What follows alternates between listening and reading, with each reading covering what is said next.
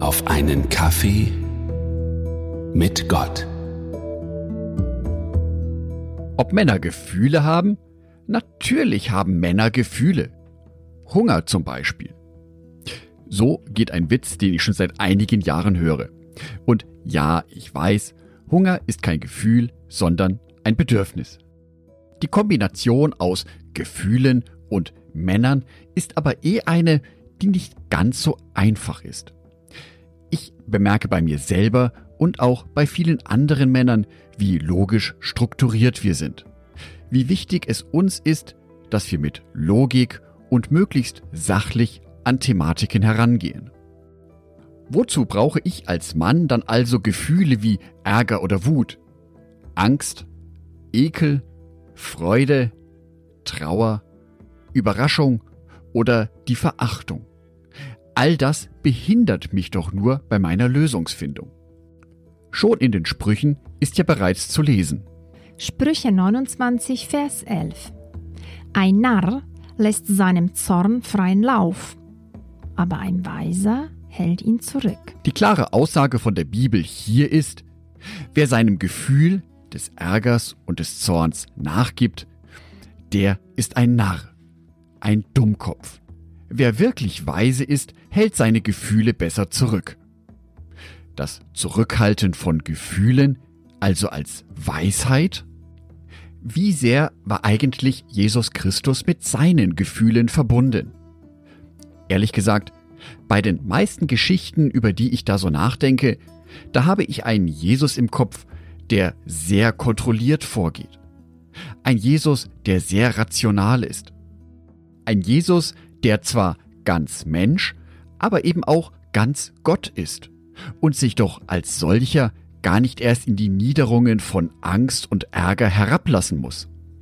Oder? Johannes 2, Vers 15. Da machte Jesus aus Stricken eine Peitsche und jagte sie alle aus dem Tempel. Er trieb die Schafe und Rinder hinaus, warf die Münzen der Geldwechsler auf den Boden und stieß ihre Tische um. Die Tempelreinigung von Jesus ist ein schönes Beispiel dafür, dass Jesus sehr wohl Gefühle wie Ärger verspürt hat und diese auch zeigt. Zwar spricht die Bibel nicht explizit an dieser Stelle über diese Gefühle von Jesus, aber allein die Vorstellung des Gottessohns, der mit einer Peitsche durch den Tempel geht und die dortigen Händler heraustreibt. Leise war er bestimmt nicht. Bestimmt war er mit seiner Stimme im Gegenteil sehr laut, sehr bestimmt. Denn ein Händler, der gute Geschäfte wittert, lässt sich bestimmt nicht nur mit freundlichem und höflichen Bitten von seinem Platz vertreiben. Erst recht nicht, wenn es eine ganze Menge an Händlern sind. Wir erleben an dieser Stelle also einen sehr wütenden, einen verärgerten Jesus. Aber Jesus zeigte auch noch andere Emotionen. Johannes 11, die Verse 35 und 38. Da weinte Jesus. Und wieder war Jesus innerlich erschüttert, während er zum Grab ging. Es war eine Gruft, vor deren Eingang man einen Stein gerollt hatte. Der Tod von Lazarus machte Jesus traurig. So traurig, dass er nicht nur weinte, sondern auch innerlich erschüttert war.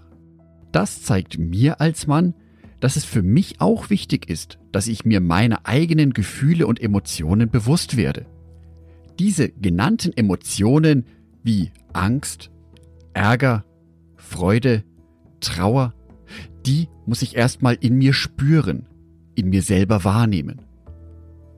Was aber auch wichtig ist, dass ich mit anderen vertrauensvollen Menschen über diese Gefühle sprechen kann. Diese Gefühle, dieses innere Erleben verlangt aber auch einen äußeren Ausdruck. Gespräche sind immer hilfreich, um mit solchen Gefühlen besser klarzukommen. Es gibt aber auch andere Wege. Vielleicht bist du kreativ tätig und möchtest deinen Gefühlen so Ausdruck verleihen. Vielleicht gehst du in den Wald und schreist einmal deinen ganzen Frust raus. Also Sprich einfach über das wirklich Wichtige im Leben. Wie geht es dir in deiner Beziehung, am Arbeitsplatz, finanziell oder in deiner Rolle zum Beispiel als Vater. Ein offener und vertrauensvoller Umgang damit und wie es dir in diesen Situationen geht, ist ein wichtiger Bestandteil deiner Gesundheit. Ich wünsche dir, dass du offen mit vertrauensvollen Menschen über deine Emotionen reden kannst.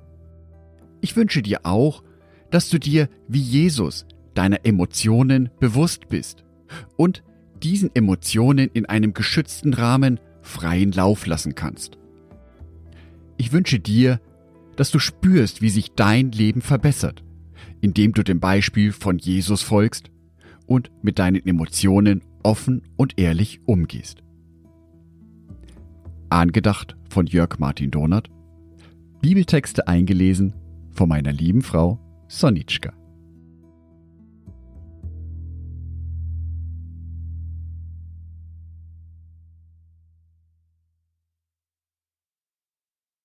Ein herzliches Dankeschön an alle meine Patreons, die es mir ermöglichen, weiterhin den Podcast auf einen Kaffee mit Gott zu produzieren. Herzlichen Dank an Sonitschka und an Andreas Pfeiffer. Auf Patreon kannst du mich bereits mit einem Euro monatlich unterstützen. Oder du lässt mir ein paar Sterne da. Das sagt dem Algorithmus nämlich, dass dies ein guter Podcast ist und wird so mehr Menschen angezeigt. Vielen Dank schon vorab.